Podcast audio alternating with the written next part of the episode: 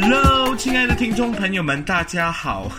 什么复古的开场啊？这个今天其实要跟大家聊一个我本身的经历，就是啊、呃，业配的甘苦谈。其实没有很辛苦啦，就是当然也没有大家想象中的容易，因为我知道一般人对于旅游业配想的。重点就是，呃，只是拍几张照片，修一下图，写几粒字，然后 po 上去就有钱赚。其实要看啦，因为我本身比较少做影片，所以跟其他的网红比起来，我的工作其实还蛮简单的。当然，偶尔还是会拍影片。如果那个呃金主爸爸够。够就是嗯够厉害的话，我就会降低一下身份，就跟他们为了交换一些条件，就会想要拍影片。但是目前我的影片是很少的，因为我觉得影片真的很花时间，所以我就比较少接影片的业配。当然还是有人找我，也欢迎大家找我，好不好？一切好谈。今天其实要聊的就是，你有没有发现到有一些部落客或者有一些网红会就是乱乱接业配，就是无论哪一个金主爸爸找他，他都可以。然后，当你去了那些地方过后，你会默默的发现，呃，这个地方好像很无聊哈。这么你会写到这样哈？为什么你可以写到好像是天底下最有趣的地方？好不容易我坐了两个小时的车来这里看一下，嗯，就是那么一个小小的地方，而且我怎么拍都不好看。当然，我觉得不能全部都怪啊、呃、部落客，因为我觉得每个人拍照的风格不一样。呃，有时候我也会很纳闷的，因为呃，当我旅行之前，我偶尔会去看其他布洛克。就是去的感想。后来我发现到有些地方我亲自去了以后，我会觉得，嗯，我被骗了。我相信很多人也都会有这样的心情，所以这个时候是很考验布洛克写东西的。那个拿捏尺度的问题，因为如果是夜配的话，你不一定要把它捧上天，但是你可以用很真实的角度去呈现你对这个地方的感受。当然，照片要好看，但是你在文字上的呈现，你就不可以写说明明就是还不错的餐厅，可能。呃，五颗星里面他拿到三颗半的话，你把它写到四颗就可以了，你不要把它写成六颗星的那种地步，那种的话很容易造成一种误导。好，回到主题，你真的会昧着良心接旅游业配吗？我觉得旅游部落客跟旅游网红跟其他的性质的网红是不一样的，因为旅游部落客的话，大家接的业配通常就是啊、餐厅、旅游景点。酒店还有所谓的媒体团，这四种我本身自己都经历过，然后也做过这些的业配。我最多的是酒店的部分，当然它是不是大家想象中那么美好，就又是另外一回事了。我现在就要来跟大家分享，就是如果你接业配的话，你。可能会遇到的状况。那第一个，我会觉得像我这种半红不紫卡在中间的旅游部落客的话，经常会面对到的问题就是，你分享到脸书的内容，那个按赞数会漂浮不定，可能呃十个贴文里面有只有四个是超过五六百个分享，可是其他的那些可能就是只有五个。六个分享那一种的话，当金主爸爸看到你的 page 的时候，他第一个直觉就会是这个人到底是怎样哈？他不是每一个贴文都那么受欢迎诶。所以这种情况下，你可能会面临到的问题就是厂商很容易对你有所保留。当然你在谈业配的时候，你要有一定的技巧啦。所以当我刚才讲的情况发生的时候，就是按赞数不定的时候，你办活动是很容易出事的。我指的办活动就是可能你你有。有一个业配，一个金主爸爸找你说：“诶，你可不可以帮我做一个贴文？然后我要你送几个几个配套，就是可能一个晚上的住宿配套，我给你五份奖品，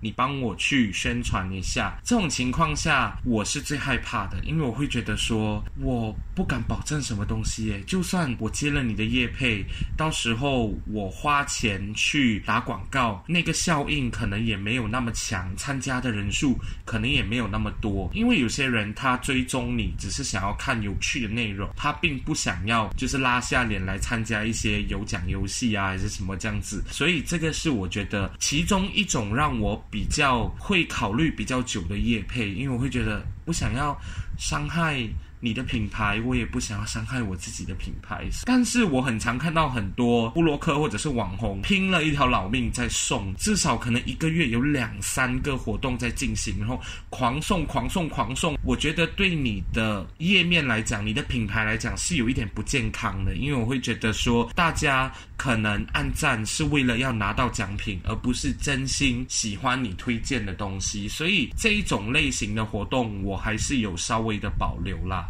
那另外一个，我觉得大家可以有共鸣的，就是参加媒体团这件事情。很多布洛克啦，或者是做旅游相关内容的人都一定被参呃，就是被叫去参加媒体团。我自己本身参加过的媒体团有台湾的啦、韩国的啦、泰国的啦，还。有呃，沙捞越本身的，其实我觉得媒体团最可怕的问题，真的就是你你如果接了这个，就代表说你交换的东西一定会很多。因为像我自己，如果是出国的媒体团，像是韩国的话，那整个行程动辄下来，入住好的酒店，给你最好的饮食，然后又包括交通，包括机票，可能上上下下整个团就要超过一万块马币了。所以在这种情况下，你不会要求。呃，他付你钱，但是你知道你去了这个媒体团，你的责任很重大，因为可能你去个呃五天六天五夜好了，好不好？六天五夜的行程，你要怎样把它浓缩成个完整的业配？像我自己写文章的话，我就会分说六天五夜，那我是从第一天分享到第六天，还是？我要按照主题去分享，这些都是呃布洛克自己本身要考量的问题。但是我经常面临到的问题就是，如果那六天五夜的行程有超过一半以上是不符合我的品牌形象的话，怎么办啊？这点我真的是到现在还是觉得很可怕，因为我本身呃的网站走的路线就是比较文青一点，就是呃去一些咖啡厅啦，推荐一些好玩的拍照打卡景点，这些比较年轻化的内容。可是如果你突然间穿插一个制作泡菜行程，我比如啦，我没有去制作泡菜啊，我只是比如，如果我叫我去制作泡菜，呃，这个年代还有谁？要亲自去做泡菜，它是一个怎样的体验？而且我写的话，我也会写得很尴尬。然后那个时候，你就会很想拿一个锤子锤死自己。所以我觉得媒体团的业配。也是我觉得很可怕的点。对我来讲啦，后来我接媒体团的时候，我都会很明确的说，我的呃内容会是选择性的。可能我们去了二十个点，我不会二十个点都介绍，我只会挑可能十个或者是十二个，我觉得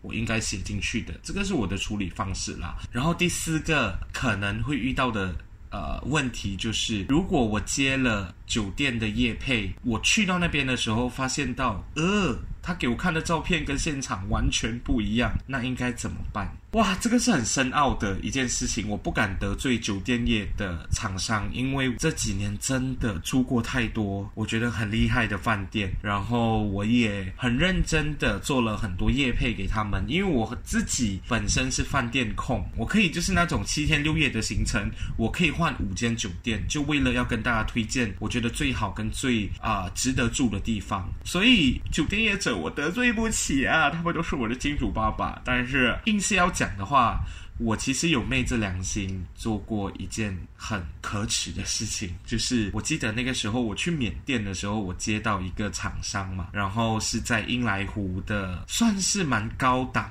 的饭店。我自己承认我没有做好功课，因为我知道英来湖很大，然后我也知道有一些酒店是在湖的中间的。我觉得最可怕的是，呃，那个时候我到了那个地方过后，他就。有一点巴厘岛风格，就是整个都是木的那种，然后房间也很大很漂亮。后来为什么我讲我昧着良心做了一件错事，就是因为我其实答应他们说我会帮他们写一篇部落格文章，当做一个回馈啦。可是最后我没有写，主要的原因是因为我觉得他在的地方真的是在英莱湖的中间，然后非常远，我哪里都不能去，而且附近什么鬼都没有，便利商店也没有。然后他的餐厅又很早关门，我又吃不到东西，然后我又没有司机，然后就是在在 S S 上面真的是很难，就是很痛苦。我觉得他的房间很 OK，但是他又是那种酒店的泳池普通，呃，早餐普通，然后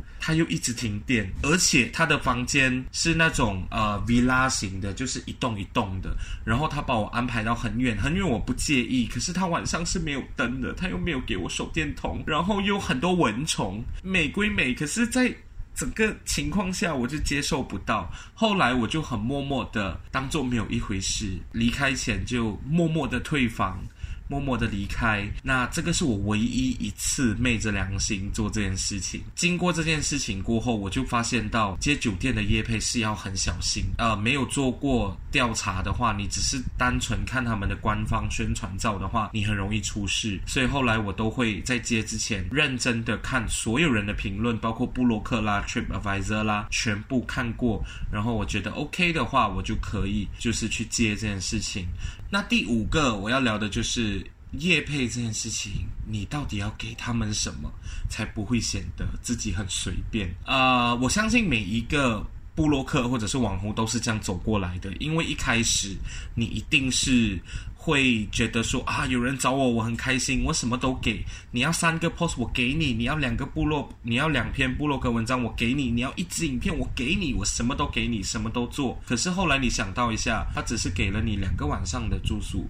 你就很开心，当然你应该开心，只是我会觉得说，后来当我自己经营的比较成熟的时候，我才发现到东西不要给的太随便，而且你给太多的话，其实你的观众其实他们知道那个是业配，然后他们会觉得说，为什么你整个旅程要出三个？关于酒店的文章，或者是为什么你五个贴文里面有三个是有 tag 这个人的，你是不是收了人家的钱还是什么？我会觉得说，还是尽量不要那么明显的处理。如果你可以处理得很搞笑或者是很吸引人的话，你可以。但是如果你只是呃一直狂 tag 他们的话，我会觉得不是一个最对的做法啦。为了你自己的品牌着想，你自己还是要斟酌一下，你到底要怎样分配。呃，业配这件事情，因为像我们这种卡在中间的人比较困难。如果你是很红、很红、很红到大家一定要用你的话，你就只能直接讲说，我只给你一个贴文，其实他们就会很开心了。所以其实还是要看你自己经营的粉丝群众有多广啊。然后另外一个最后的重点。很多部落客推荐到乱的那些很爆红、很多人去打卡的餐厅，你去了过后发现它虚有其表，那怎么办？这件事情其实也很值得讨论的，因为我自己本身就是呃，出门前都会去参考一下别人在写什么。然后像我要推荐餐厅或咖啡厅的话，我一定会去刷他们的 Instagram，我会去刷他们的脸书，我会去看大家对他的评价，然后我再做决定，说我到底要不要做这件事情。当然。真的，餐厅是最容易出事的，因为我去了那么多的，就是所谓的网红餐厅，我都是十间哦，有六间是我摇头走着出来的。要不是那个餐厅的食物其实还好，要不然就是其实环境真的没有那么漂亮，或者是服务的态度真的没有那么好。我会觉得我的立场啦，如果我接餐厅的业配的话，我一定会跟呃金主爸爸表明说，如果真的有不好的地方，我就不会。硬硬推荐，那我自己处理的方式就是，如果那个食物不好吃，那你就要讲它环境美；如果它环境不美，你就要讲它食物好吃。那如果这些全部都没有的话，我就只能就是很遗憾的跟他们讲说，对不起，我觉得你的餐厅还有一些进步空间，然后我觉得有一些问题我想要表达。那如果你解决了还是什么了，你再跟我说，我就会啊、呃、再来一次，然后我再帮你写好不好？其实我处理的态度是这样啦，餐厅是最容易踩到地雷的，而且餐厅的。呃，需求量很高，就是你推荐一个咖啡厅或餐厅的需求是很多的，就是很多人会一直想要你帮忙打广告，就是酒店、媒体团、餐厅三个这样子比较之下的话，其实我收过最多邀请的是餐厅，可是餐厅又是我推掉最多的，因为我觉得我为了。品质保证，我还是有我坚持的一些小东西。我们一起努力，好不好？但是就是要让整个生态更健康的话，我们一定要让大家知道说，有些东西好就是好，不好就是不好。这些都是我自己本身在接业配遇到的问题。最后，最后，最后，真的想要跟大家说，业配真的没有大家想象那么简单，不是写几例字、拍几张照就好了。如果你遇到真的是很普通的呃厂商的话，你一定要就是自己推他一把，然后把东西写得更 OK，然后同时不浮夸，这些都是功课。而且尤其像我我们如果接呃饭店的业配的话，你一进到房间，其实你想到的是工作，不是好好的躺下床，然后好好的享受。你要保证说，你一开房间门过后，你任何东西都没有被动过，然后你明明已经转机转得很累，累到他妈的很想死的时候，你还是要慢慢的放下你的行李，心平气和的拍照，这些都是。就是蛮困难的一件事情。然后，另外我最怕的就是那种要强打风景的那种饭店，我也会觉得很恐怖。因为有时候他强打日落，可是我日落就是有行程，要不然就是在那边住三天，三天的日落都丑到爆，乌云盖顶那种。你要我怎样推日落，对不对？这种情况下，我就会啊，马上很想跟他说不好意思，不如我还一半的钱，然后我们怎样好不好？那。我开玩笑，我开玩笑啊！金主爸爸妈妈开玩笑，我很喜欢接饭店的夜配，我觉得可以住好的酒店跟舒服的酒店是很很愉快的一件事情。但是呃，夜配真的有困难的地方。反正呢，我要讲的就是这些啦，就是啊，夜配这种事情昧不昧着良心，真的是很看个人。当然，我也跟大家分析了一些，大家可能会觉得说，诶，到底旅游业配是包含了什么？那我都讲过了嘛，所以呢，我觉得我今天还蛮啰嗦的，我不知道可以要怎样收场。现在，anyway，呃，我希望我下一期有嘉宾来，所以呀，拜拜，我们下一期见。